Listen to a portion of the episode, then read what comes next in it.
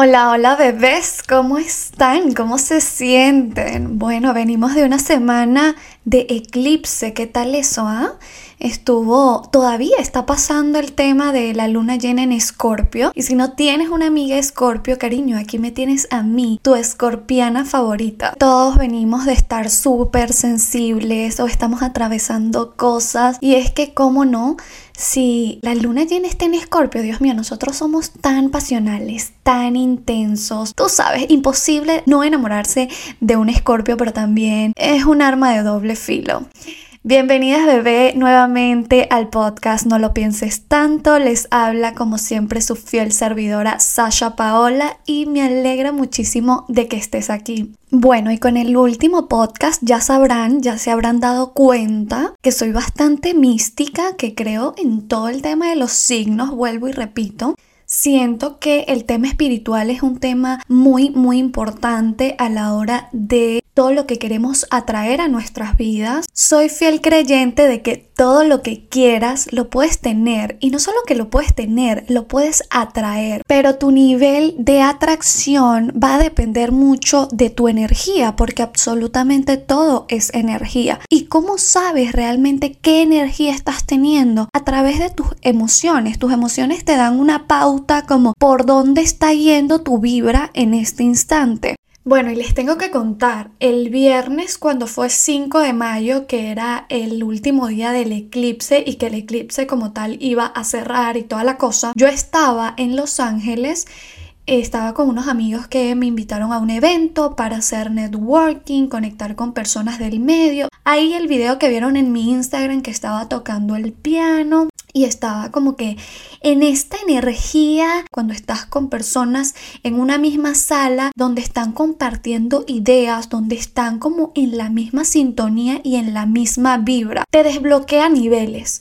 Literalmente eso fue lo que yo sentí, sentí como que ¡clac! se desbloqueó algo, se abrió un candado que estaba puesto. Recordé esta frase que me viene mucho de tenerle miedo al éxito. Muchas veces no estamos siendo conscientes del autosabotaje y de los frenos que nos ponemos simplemente porque hay algo ahí que tiene miedo, tiene miedo al éxito como tal, a conseguir mejores cosas, a progresar. Y no es algo que hagamos muchas veces a propósito, sino simplemente es esa desconexión que tenemos de nuestro día a día, como que nos disociamos de la realidad y dejamos de prestarnos atención. Y al dejar de prestar atención, prácticamente le estamos dando todo ese poder no al miedo, sino a nuestro maravilloso ego. Y despertó en mí estas ganas de hablar este tema porque el ego es algo que he venido trabajando desde hace un tiempo atrás tiene que ver mucho con la inteligencia emocional, el dominarlo o no. Casi siempre se le da una connotación negativa a todo lo que viene del término ego. Obviamente hay tipos de ego en los que, como todo, lo que sea en exceso siempre va a ser malo. Lo ideal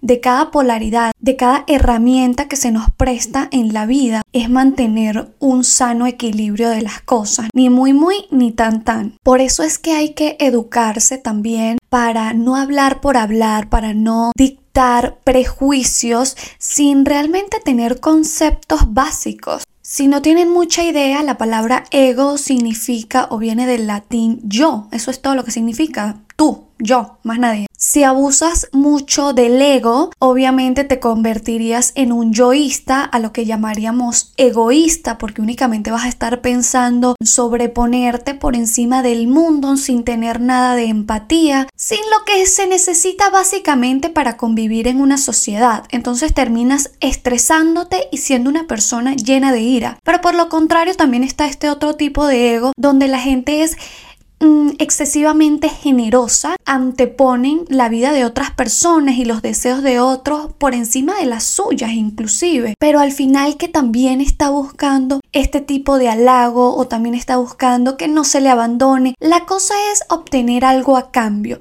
y lo ideal de tener un ego saludable es mantener un equilibrio entre uno y el otro, o sea, ni muy yoísta ni tampoco muy todo para todo el mundo y yo me quedo de último y yo pues no valgo después me agarro de eso y digo, ay, es que yo hago todo por todos y es que todo el mundo me hace esto a mí. O te vuelves él, soy yo el centro del universo y los demás me valen caca. Entonces, ni volverte víctima ni tampoco volverte como que el mayor centro del universo es tener los pies sobre la tierra. Esta herramienta que se crea en ti desde tu infancia. No es como, ay, yo soy una persona que no soy egocéntrica, que no tengo ego. No, todos tenemos ego, cariño. O sea, todas las personas hemos construido un ego para eh, protegernos de la realidad en la que vivimos muchas veces. Y es quien se encarga de varias cositas de nuestra vida porque al disociarnos, al no querer enfrentar ciertas cosas, es el ego el que se apodera de nuestra mente,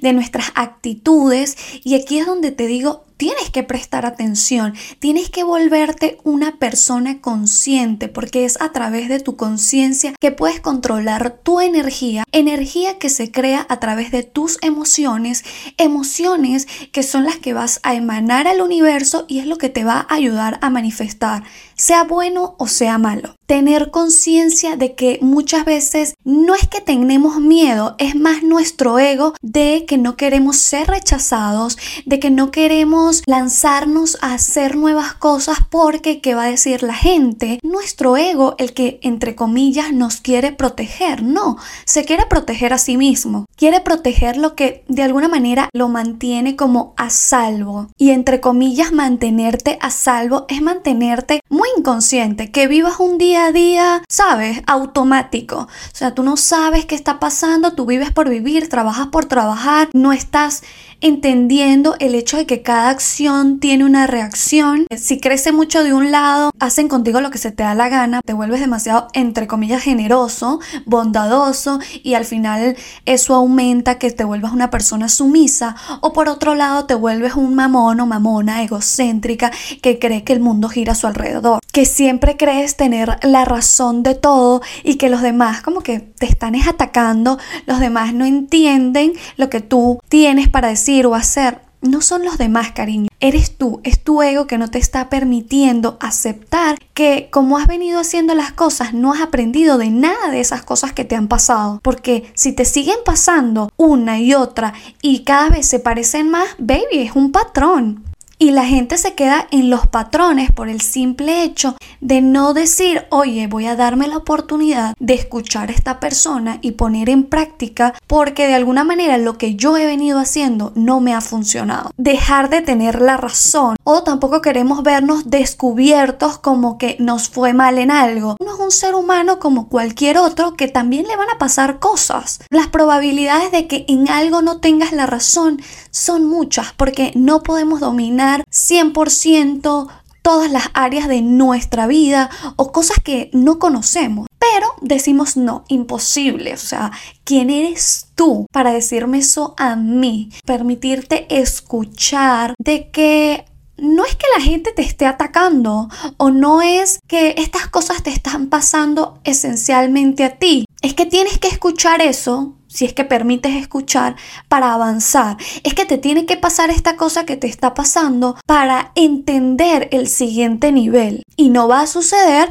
si no tomas un nivel de conciencia donde entiendes no eres el dueño del mundo. Que está bien aceptar que no somos inmunes esto también va porque en el tema de relaciones, muchas veces cuando una persona, digamos, nunca te han terminado, tú has terminado las relaciones que has tenido y llega un man y te termina. Tú puedes tener mucho amor propio, pero si tú no has trabajado bien tu ego, probablemente tu ego se aferre porque diga, ya va, ¿qué? ¿Tú me vas a dejar a mí? ¿Quién eres tú para dejarme a mí si yo los he dejado a todos los demás? Entonces nos olvidamos de que, oye, es normal que te terminen, o sea, no siempre puedes terminar tú. Ahí es donde te digo que entra el ego en acción y como que nos ciega, como que nos tapa de la realidad. Igual que cuando tu amiga te está diciendo, baby, ¿qué más haces ahí? ¿Qué, qué vas a estar dándole oportunidades de que, ay, que te, ya le has dado como cinco oportunidades? Y tú estás aferrada por el simple hecho de que ¿Cómo esa persona puede preferir a otra y no a mí? ¿Cómo eso va a ser posible? Tú sabes quién soy yo. A mí me encanta decir eso, pero decírmelo a mí, no, no es que ando por ahí de mamá. Sino que pasa mucho eso, como no es a veces ni siquiera que amamos a alguien, muchas veces estamos también en el que ya estamos hasta aburridas de esta persona. En nuestra mente estamos preguntándole a los demás qué piensan, como hay, y, y tú escuchas lo que está diciendo esta persona y que prácticamente ya se quiere dejar, pero no se dejan porque también han pensado en, es que el tema de tiempo que tengo con esta persona, es que lo que hemos vivido y esa persona está pensando más en que esa otra persona rehaga su vida incluso primero que tú. O que tú digas, no, y si después yo me quedo sola como la guayabera por fuera, es tu ego hablando, cariño. Es tu ego diciéndote que, ok, te vas a lanzar al agua. ¿Y, y si luego qué? ¿Y luego qué va a decir la gente?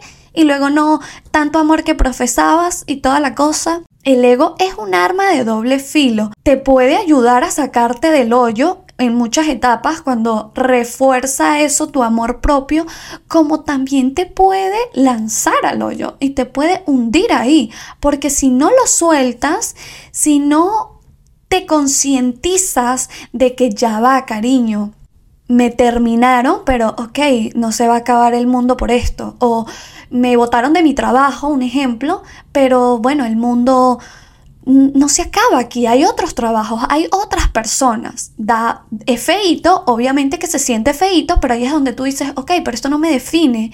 Y bueno, el que está herido es mi ego, no, no estoy yo herida, porque yo estoy clara lo que yo valgo, yo estoy clara lo que yo puedo dar, estoy clara que si el universo, la vida, Dios, cualquier entidad está haciendo que esto suceda, es porque así tiene que ser. Es porque algo mejor me espera. Entonces, acepto que me duele, acepto que me siento como, como herida, como rabiosa, como, no sé, cada quien sabe lo que siente. Y ahí decir, bueno, me estoy sintiendo así, pero ya va, Aquí quien manda soy yo, no manda mi ego, no manda Titirimundi ni no, aquí mando yo, el poder de cómo me siento, de cómo estoy, de cómo voy a afrontar esta situación, lo tengo yo, no lo tiene nadie más. Somos nosotros quien le damos mucho poder a gente de afuera de hacernos sentir. La gente no te hace sentir. Tú sientes porque te da la gana de sentirte así. Y ya está, fin. Por eso el ego viene de tener esta inteligencia emocional para poderlo controlar, porque se infla demasiado a través de las emociones que le ponemos y que a veces tenemos emociones tan fuertes que como digo, nos disociamos de manera de que, bueno, que otro se encargue de mi ira, de mi estrés, de mi tristeza, de mi mal genio, de, de lo que sea. Todo eso son sentires a los que tú tienes que prestar atención. Hay una diferencia muy muy grande entre tú solo pelear y discutir o estar triste y llorar y dejarlo pasar y dejar que bueno sé que la vida se encargue de hacerme sentir mejor a que tú simplemente tomes una acción y digas ok, ¿por qué me estoy sintiendo así? Encontrar el por qué eh, esta persona me hace sentir así o por qué no tengo ganas de nada. Tienes que hacerte las preguntas y claramente ponerte en acción. El ego va a ser tu carruaje, así con caballitos y así bien bonito, pero o tienes las riendas del carruaje, o mira, ese caballo va a ir por donde se le dé la gana, probablemente se desvíe del camino, se voltee la carroza y así porque si dejamos que los demás o que la vida o, lo que sea que nos suceda determine el rumbo de nuestro día, el rumbo de nuestra semana, el rumbo de nuestras emociones, entonces solo estás viviendo por vivir. Piensa que si realmente quieres tener personas a tu alrededor con responsabilidad afectiva, con las que te puedas comunicar de manera efectiva, con las que puedas establecer una relación a largo plazo de manera sana, primero tienes que sanar tú, primero tienes que hacerte responsable de tus emociones tú. Esa tarea no se la puedes delegar a otros porque eres tú quien te conoces, quien te sientes, quien sabe las necesidades que tienes tiene que cubrir y las que no. La que tiene el poder para tomarse cinco minutos y empezar a practicar la respiración cuando estás teniendo emociones que te sacan fuera de ti. Tú tienes ese poder para autoeducarte y reeducarte, porque ya tenemos una, una, educación planteada como un chip en nuestro cerebro, pero no eres esa persona. Puedes construir una nueva persona que se adapte a las cosas que tú quieres para atraer la energía que deseas. Primero tienes que convertirte en esa energía. Primero tienes que haberte trabajado y bueno, bebés, espero que les haya servido este podcast como siempre. Les mando un abrazo gigante. Déjenme saber en los comentarios o en mis DMs qué les pareció, qué desean que converse por acá más con ustedes. Les mando un abrazo gigante. No se olviden de etiquetarme en mi Instagram, arroba sashapaola7 o arroba no lo pienses tanto pod. Un beso gigante. Chao, chao.